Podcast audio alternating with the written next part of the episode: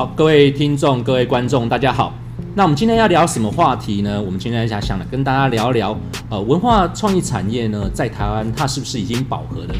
那文化创意产业呢，它目前有哪些的一些趋势哦？那我想来跟大家来分享我的一些看法。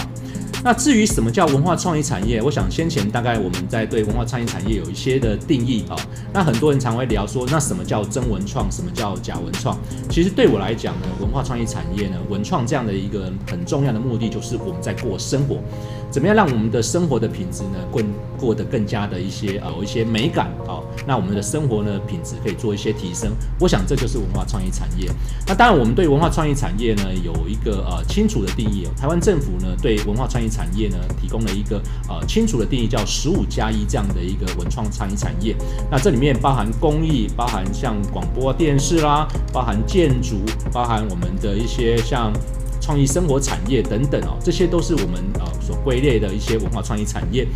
那至于它有什么样的一些发展呢？其实我觉得对台文化创意产业来讲，目前呢它的一个发展并没有所谓的饱和现象，我反而还觉得不够哦。但是我们可以发现，就是说台湾在推动文化创意产业来讲的话，我们的企业本身呢都是一个非常的一个呃中小型，甚至是叫微型。六七万家的中小企业，它的一个资本额大概都在一百万以下哈，所以呢，我扣除了我们台湾目前在文创类股大概二十六家以上的这样的一个股票上市贵公司，其余来讲其实都非常的小哈。那怎么样去做一个未来更好、更更棒的一些发展啊？我想在台湾政府这边也推动了呃行政法人文策院的一个成立啊。好，那我想未来可能我们在推动所谓的呃文化的内容输出呢，也会更好的一些发展。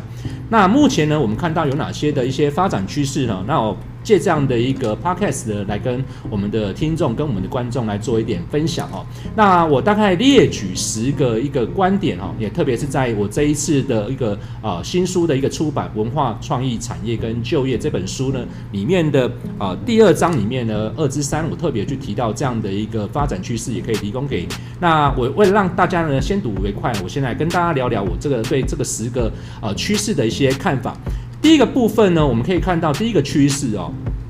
文化的一个体验的教育呢，以文化艺文的体验呢，它不断的推陈出新。我想现在呢，为了让台湾的一些美学教育呢，能够向下扎根，特别在配合像一零八课纲这样的一个发展，我们可以看到呢，其实现在我们在一些呃艺文活动呢，特别让小朋友参与的这样的活动呢，是越来越多了。我们希望说这样的一个艺文发展，这样的一个体验活动呢，能够向下扎根，未来我们的产业发展呢，可以更加的活络。那那第二个部分呢，我们可以看到一个趋势哦。现在我们可以看到很多的青年的啊返乡去他们的故乡啦，或找到他们想要去啊协助的一些地方呢，去推动所谓的地方创生跟文化资产的一些保存哦。我想很多人呢，其实这几年都在谈所谓的地方创生跟区域转振兴呢。那我们也看到很多的年轻人，其实对我们台湾的不管是山城啊，不管是呃渔村啦等等啊，甚至有一些中介的中介城市哦，那他们其实对这些国呃故乡呢本身都有一些情感的，希望说可以透露他们的一些投入，协助当地的一些呃不管是文创商品的开发、行销，甚至说有很多呃我们重要的文化资产可以通过数位化去做数位典藏。我想这个是我们在看到呃青年返乡对于文化创意产业这样的一个发展的一些。投入呢，这是一个未来呃呃，我们很多的年轻人会投入的一个呃发展的一个方向哈。那第三个部分呢，因为国际情势的一些影响哈，我们可以看到现在呃，不管是呃中美贸易大战，不管是在呃反送中等等哈，包含像欧盟也反洗钱，以及呃最近大家最可怕的就是新冠肺炎啊。我想很多的一些呃创作者呢，会因为这样国际局势呢，会选择不同的地方去做一些创作，甚至有些国家呢，提供一些优惠的一些。啊，讲助措施呢？我想这个未来这些呃所谓的艺术创作者和文化工工作者呢，他会选择不同的地方呢去做一些呃他的创作，甚至他未来在啊、公司在做发展呢，也会选择不同的地方。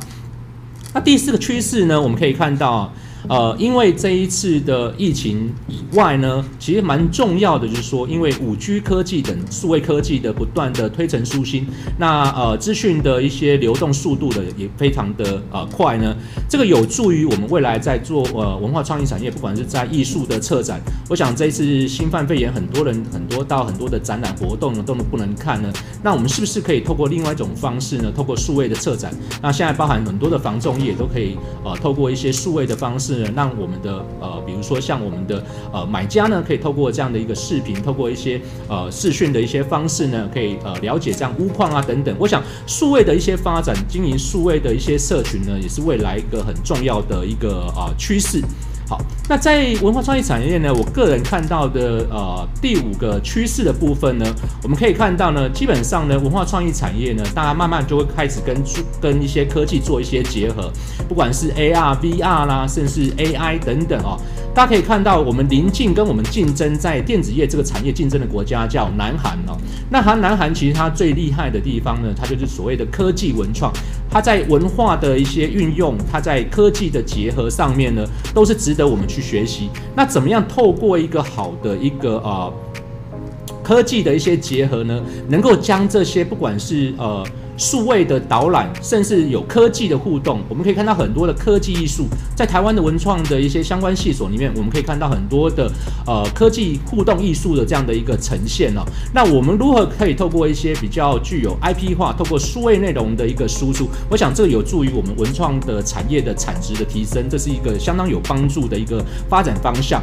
那趋势六呢？我们可以看到，其实我们现在可以看到，现在呃坊间呢都积极在推动所谓的 maker 啊。那我们可以看到，其实 maker 就是一个呃 DIY。它就是一个创意的一些养成。其实，在我们早期在求学过程中，我们可以在学校里面的生活科技，我们可以透过像呃工艺这样的课程哦，让大家可以动手 DIY。我想未来在 DIY 的这样的一个部分呢，甚至可以可以去做 Arduino 啦，可以去做很多的一些 Maker 的创作。我想这个有助于我们在文化创意产业的一些发展，特别是在我们工艺这样的一个产业哦。我们也希望透过我们台湾很多的一些职人，不管是在竹编、在精工。都可以把这些知识呢，都传承给我们的下一代。那第七个趋势呢，我可以看到是一个 OTT 的一个平台的冲击，它会翻转我们过呃我们过去在影视产业的一些呃商业模式。那什么叫 OTT 呢？简单来讲，它就是数位串流影音服务啊。大家可以看到，像现在的网飞、Netflix 啦，或 Spotify 等等很多的一些呃数位串流影音服务呢。过去呢，我们很多的呃，不管是看影片呢，我们可能透过电视啦，我们可以透过其他的不同管道。但是呢，我们现在很多呢，基本上透过现在应该非常快速的，不管是五 G 的行动通讯等等。那另外呢，题材也非常的多元啊。我想未来在影视这样的一个产业呢，我想很多的大型的一些像不管是迪士尼啊等等的一些公司呢，他们都会选择去不断的加深他们在 OTT 平台的一些经营跟跟所谓的呃资源的投入。我想这是一个呃蛮看好的一个趋势。那趋势八呢，我们可以看到呢，其实我们现在呢应该是。朝向 IP 内容这样的一个授权经济哦，过去呢，我们并没有特别去强调。台湾很多的业者其实有很多的原创的一些作品，但是没有好的经纪人。那透过二零一九年十一月成立的一个行政法人文策院呢，我们可以透过文策院呢来协助我们的业者做内容 IP 的一个授权。我想这也是一个蛮重要的一个发展的趋势哦。那最后两个趋势呢，我们来聊聊第九个趋势。我们可以看到现在的呃呃家庭呢非常重视呃户外的一些体验呐、大家可以透过比如说呃呃去户外做露营啊等等哦，其实很重要，还有很多呢。他们过去我们可以可以发现，我们现在小朋友呢，其实大家都在用数位科技，用手机，其实慢慢跟土地这边呢有做了一些呃的一些呃。脱离哈，那如果我们可以透过一些好的户外体验呢，让我们的小朋友亲近我们的土地，了解大自然，不管是它的生态、植物长得什么样子，动物长得什么样子，我想很多多元的户外体验呢，也会成为我们台湾不管是除了创意呃生活产业里面呢，我们除了观光场以外呢，我们可以不断的去啊、学习，我们不快可以透过这样的管道去做一些体验，累积很多的一些生活经验、生活知识。我想这是一个未来在呃我个人看来。应该是一个还不错错的一个发展的一个趋势。那最后一个部分呢，呃，循环经济也是目前呢，呃，全世界共同的问题。呃，不管是 ESG、SDGs 这样的一个发展。呃，各个大学呢非常重视所谓的 USR 等等哦。那更重要的是，我们对于环境保护跟永续发展这样的一个议题的看重。如果我们的呃文化创意产业的相关的，不管是呃文创业者或是所谓的设计师，我们在设计我们的产品呢，都能够导入环保、循环经济这样的概念呢，我想这是未来在我们智慧的设计对于我们环境跟永续发展来讲，它会是一个蛮重要的议题。那在设计上呢，它也会更加的智慧化。更符合我们人性的需求，这是我个人对于我们呃文化创意产业的，不管它有没有饱和，不管它的一些发展趋势呢，提供了一些我个人的一些经验，也希望可以给大家有一些呃参考的一些价值。谢谢。